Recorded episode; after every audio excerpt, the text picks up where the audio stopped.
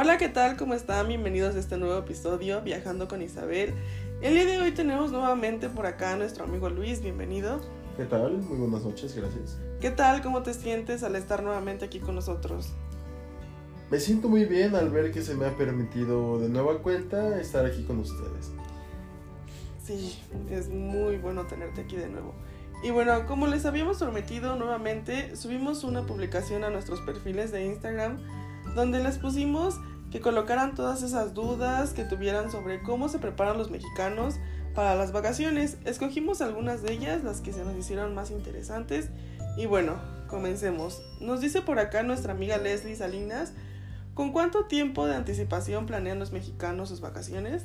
Mira, lo que Google nos comparte es que en promedio los mexicanos preparan las vacaciones con un 30, bueno, con unos 40 días de anticipación. Esto hablando a nivel nacional.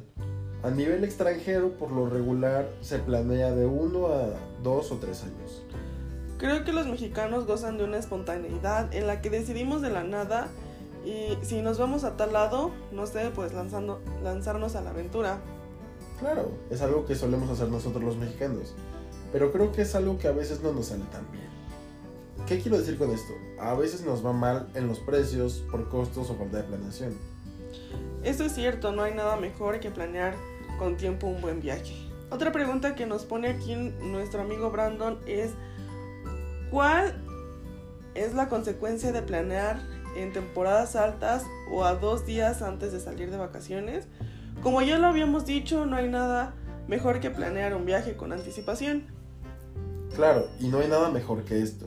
Para poder evitar principalmente los vuelos tan caros, los hospedajes de igual manera muy caros, los destinos que llegan a ser a veces conflictivos, que se entrelazan con la demanda alta y también esto resulta común con un precio demasiado alto y listo.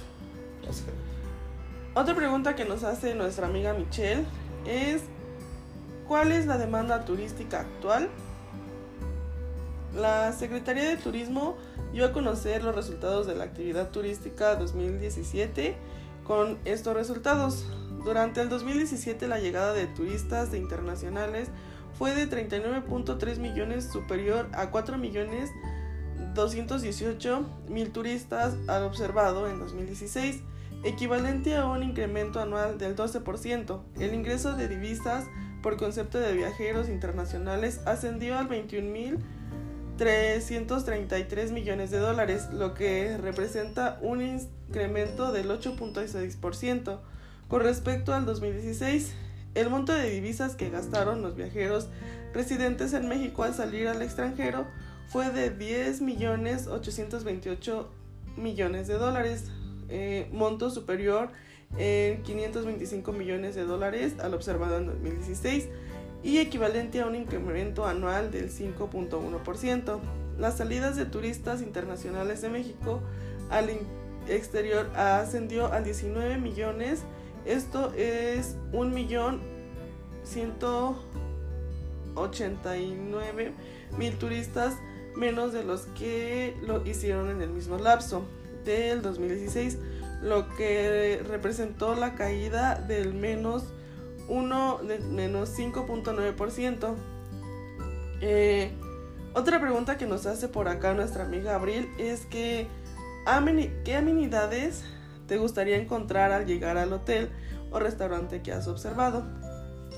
Ah, a ver Luis, cuéntanos tú que como cliente qué amenidades esperas encontrar al llegar a un hotel o restaurante.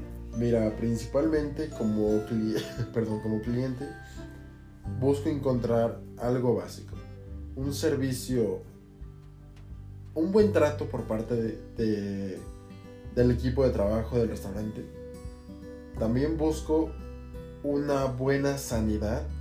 Con esto me refiero a que los alimentos, tanto el lugar como los utensilios en los cuales estoy comiendo estén limpios. Y, pues claro, una buena calidad de comida, claro. Es cierto que cuando vamos a un restaurante buscamos algo más que simplemente comer, Eh, pero que la comida esté buena y bien cocinada es la base fundamental y la atención al cliente también. Esto mismo pasa en un hotel, creo que desde que llegamos queremos que la atención sea muy respetuosa, amable, que desde la recepción del hotel se encuentre limpio, al igual que nuestra habitación, que haya seguridad, un buen ambiente y más que nada que cuente con todos los servicios. Otra pregunta que nos hace nuestro amigo Daniel es, ¿por qué se busca una experiencia personalizada?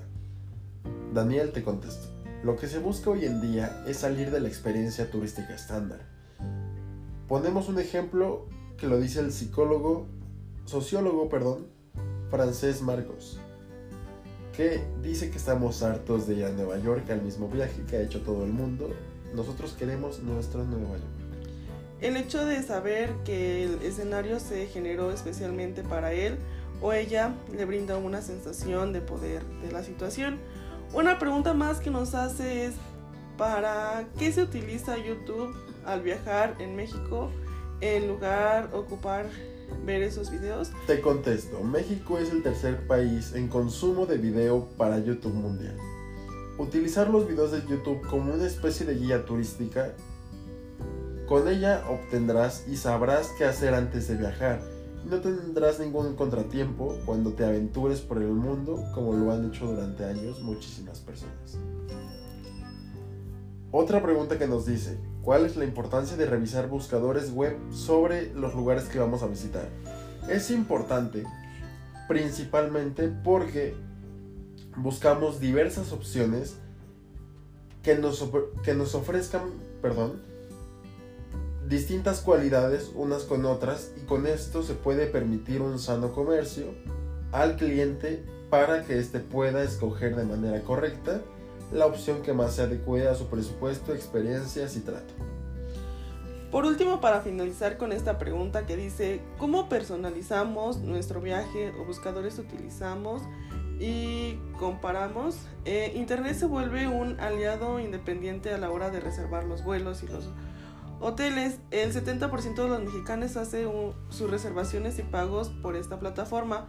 Barómetro de consumo de Twink with Google, pero no todos son vuelos. El 46% de los mexicanos utilizó Internet para comprar precios eh, de boletos y características de los servidores de transporte de tierra, con un 38% creando su compra online. Eh, en smartphones se ha vuelto el aliado principal de la planeación de vacaciones e Internet. Aplicaciones se han vuelto una especie de agencia de turismo de autoservicio. Bueno, esto ha sido todo chicos por el día de hoy. Espero haberles resuelto dudas. A ti Luis, muchísimas gracias por haber aceptado volver a participar en este podcast. Sabes que siempre serás bienvenido. Muchas gracias a ti por haberme invitado. Y te seguiremos invitando. Se seguirán subiendo a nuestro Instagram más publicaciones donde nos coloquen sus preguntas y temas de lo que les gustaría que hablemos. Bueno, esto ha sido todo eh, por el episodio de hoy. Eh, ya saben, si les gustó, denle like, suscríbanse y compartan este podcast. Soy su amiga Isabel y su amigo José Luis. Cuídense mucho.